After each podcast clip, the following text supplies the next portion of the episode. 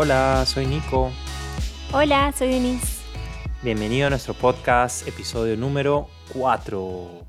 Este episodio se llama Cultivando Amor Propio. De hecho, algo que muchas personas creen es que después de trabajar un montón, después de hacer todo lo que tienen que hacer, te mereces un poco de amor propio. Entonces vas y te haces un masaje, o te das un banquetazo, o te vas de juerga, y esa recompensa es lo que mereces por el esfuerzo que has hecho. Aquí vamos a hablar un poquito de un punto de vista diferente, que es lo que mereces, ¿no? Si tú mereces, si tú consideras que mereces algo como un, un placer inmediato muy fuerte para compensar el dolor que pasaste o el sufrimiento que pasaste, básicamente estás diciendo merezco sufrir. Porque todo ese trabajo, todas esas horas de chamba, todo, esa, todo ese esfuerzo que hiciste, te hizo sufrir. Admites que sufriste y que por lo tanto te mereces una recompensa. Esto lamentablemente nos condiciona cada vez más porque reforzamos la idea de que tenemos que pasar un sufrimiento, un esfuerzo enorme para recién poder como acceder a esta, a esta recompensa, a esta, a esta recompensa, ¿no? Y, y es algo que podemos cambiar si es que miramos nuestras creencias. Por ejemplo, eh, cultivar el amor propio a diario se vuelve una tarea que, a la cual no le damos mucho tiempo, porque primero tenemos que cumplir con las obligaciones para luego poder darnos un poco de ese amor propio.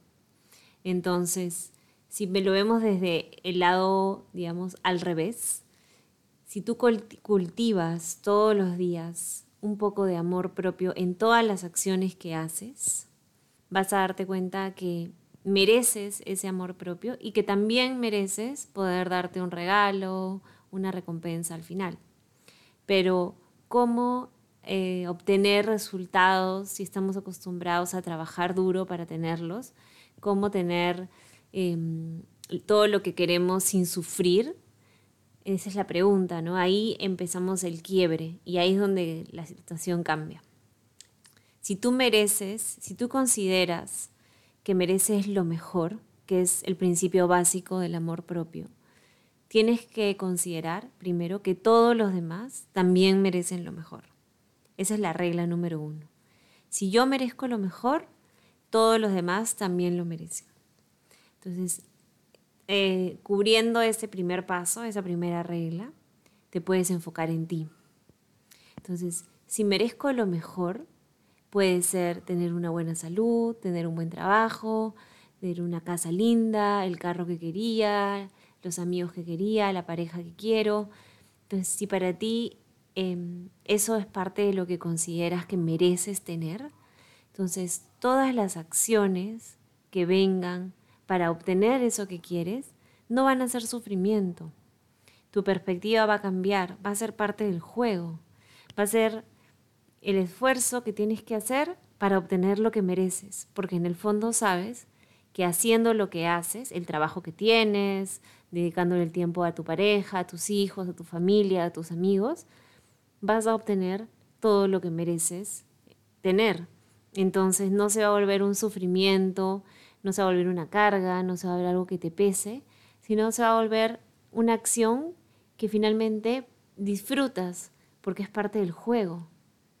Por ejemplo, si tú te vas a nadar al mar, pero no tienes idea de dónde estás yendo, no tienes idea de dónde estás, empiezas a nadar y nadar y nadar y en algún punto vas a sentir que estás cansado, vas a sentir que estás sufriendo, vas a querer que se acabe. ¿no? Si finalmente llegas a algún lado vas a decir, ¡oh, qué tal recompensa! ¿no? ¿Cuánto esfuerzo he hecho? Y la única razón por la que has sufrido es porque no sabías cuáles eran las reglas del juego, no sabías a dónde ibas. Pero en cambio, si te vas a nadar a la playa y sabes que a un kilómetro hay una isla o algún lugar donde puedes parar y ahí se acaba, entonces ese kilómetro que vas a nadar, por más que te va a costar esfuerzo em, que vas a tener que, que te vas a cansar en el camino y que van a venir retos, vas a disfrutarlo. Y ahí está la diferencia. ¿Por qué? Porque sabes hacia dónde te lleva. Sabes que tienes que nadar esos, eh, ese kilómetro para llegar a lo que te has propuesto. Entonces, igual con las cosas que quieres, ¿no? Si tú, me, si tú consideras que mereces lo mejor, no porque seas superior, como dice Denise, sino porque también consideras que todos los demás merecen lo mejor. Entonces tus acciones van a ir orientadas hacia el resultado de recibir lo mejor. Si eres em, emprendedor o si trabajas como dependiente en una empresa, pero sabes que mereces lo mejor, sabes que mereces ese ascenso, sabes que mereces este mes generar más ventas, entonces vas a tomar acciones que te lleven a eso. ¿Y por qué esto es tan importante? Porque primero, eh, no, es no es tener lo que mereces, sino es tener lo que consideras que mereces. ¿Y por qué hay una gran diferencia ahí? Porque cuando dices que tienes lo que mereces, estás asumiendo de que en algún lugar está escrito, en algún lugar alguien ya ha definido qué es lo que te toca a ti y que tú vas a tener siempre solamente eso. Pero es una gran diferencia decir que tienes lo que consideras que mereces, porque al ser una consideración viene de ti. Tú decides cuánto mereces. Y segundo, porque tus acciones no te van a dar el resultado, sino tus consideraciones te van a dar el resultado. Entonces, ¿eso qué quiere decir? Si yo voy al gimnasio y hago mi ejercicio por una hora y me comprometo una rutina porque quiero tener un buen cuerpo, quiero estar sano, quiero verme bien, esas acciones se van a empezar a volver, si es que no me doy cuenta, un sufrimiento, una carga, un sacrificio para tener algo. Pero si yo considero que merezco tener un cuerpo sano, fuerte, flexible, equilibrado, y por eso, como merezco tenerlo, voy a hacer ejercicio, entonces lo que va a determinar el resultado no va a ser la acción de ir al gimnasio, porque eso lo puedes hacer de una manera sin ganas, sino que va a ser determinado por la intención, por lo que tú consideras. Entonces, si tú consideras que mereces tener un, un buen cuerpo, un cuerpo sano, vas a ir a hacer el deporte que tengas que hacer ese día con más entusiasmo y lo vas a disfrutar más, no va a ser un sufrimiento, no va a ser una carga, va a ser algo va a ser parte del juego, va a ser algo que tú has decidido hacer. Lo vas a disfrutar tanto que no te va a cargar, porque sabes que te trae el resultado que mereces. Que luego te hagas un masaje, que luego te compres algo lindo, que luego te recompenses con dar, comer algo o lo que sea, es parte del juego. Pero lo más importante es que no merezcas sufrir y que seas consciente de esa primera parte. Exactamente. Exactamente. Entonces, el amor propio es algo que, igual que las relaciones que tenemos con los demás, es una relación que tienes contigo mismo. Y como toda relación, el amor propio, si tú no lo nutres todos los días, si tú no lo alimentas, no lo riegas todos los días, se deteriora. A veces decimos, ¿por qué me siento emocionalmente bajo, ¿no? ¿Por qué me siento triste? ¿Por qué siento que no merezco? ¿Por qué siento que mi autoestima está baja? Porque me pasan cosas malas a mí. O que me pasan las cosas malas a mí. Y la razón es simplemente porque no pusiste una cuota diaria de amor propio. No cultivaste, no, no pusiste ahí. Entonces no tiene cómo estar por sí solo. Como decía Denise, no es que las cosas estén escritas en, un, en piedra de que tú mereces esto y el otro merece lo otro, sino que tú mereces, tú tienes lo que consideras que mereces. Tu intención, eso que consideras, es lo que te va a dar el amor propio.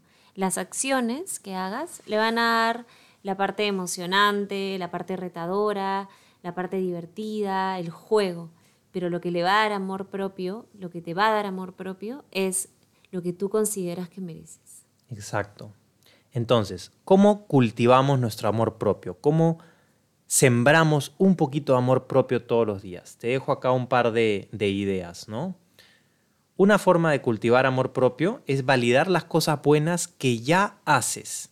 Y tal vez es difícil encontrarlas al comienzo, sobre todo si estamos un poquito tristes o bajoneados por algo, es difícil encontrarlas, pero ahí están. Entonces, haz una lista y recuerda y escribe todas las cosas que sientes que aportan valor.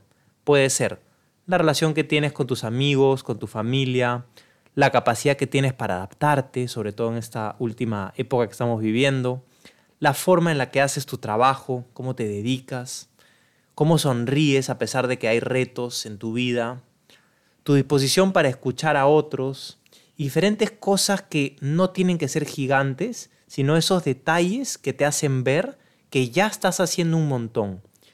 Y eso te va a impulsar, te va a motivar a hacer más cosas todavía. Otra forma de, de cultivar tu amor propio es darte un espacio todas las semanas para hacer algo que te gusta, pero no de forma pasiva, sino hacer algo que te gusta de forma activa, que estés creando algo que tú estés siendo causa sobre eso. Es decir, si tú dices, ya, bacán, voy a hacer algo por mí, a lo que me gusta es echarme a ver televisión y te quedas viendo películas y comiendo durante horas, está bien hacerlo un rato, ¿no? Pero la forma de en verdad construir amor propio e ir hacia arriba, no solamente mantenerte en línea recta, es creando algo. No sé, si te gusta hacer deporte, sal a hacer deporte. Si te gusta tocar algún instrumento o crear música en la computadora, hazlo, ¿no? Algo que te, que te rete un poquito y de esa forma tú recuerdes que eres causa y que puedes crear en el universo físico. La manera en que tú valides que puedas crear eh, confirma de que tú eres el que pone ahí el amor propio. Te confirma de que nada afuera te va a dar ese amor propio, sino que tú tienes que regarlo un poquito todos los días.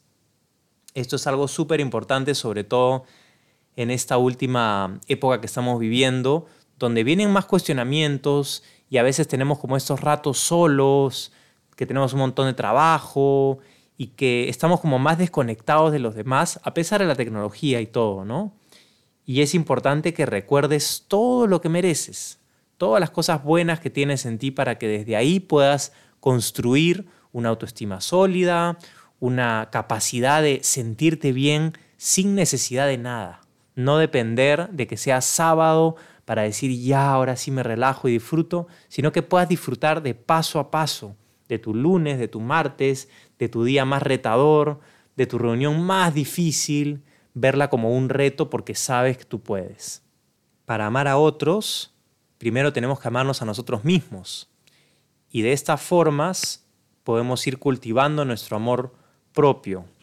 Amor, como hablamos en el primer podcast, es querer estar con querer estar junto por ninguna razón en especial. Y si hablamos de amor propio, querría decir querer estar contigo mismo por ninguna razón en especial. Espero que estos mensajes te lleguen, te resuenen y te ayuden a cambiar un poquito tu perspectiva y a ver una nueva forma de, mirar el amor y, y el amor propio en este caso. Nos vemos en la próxima. Gracias por escuchar. Chau.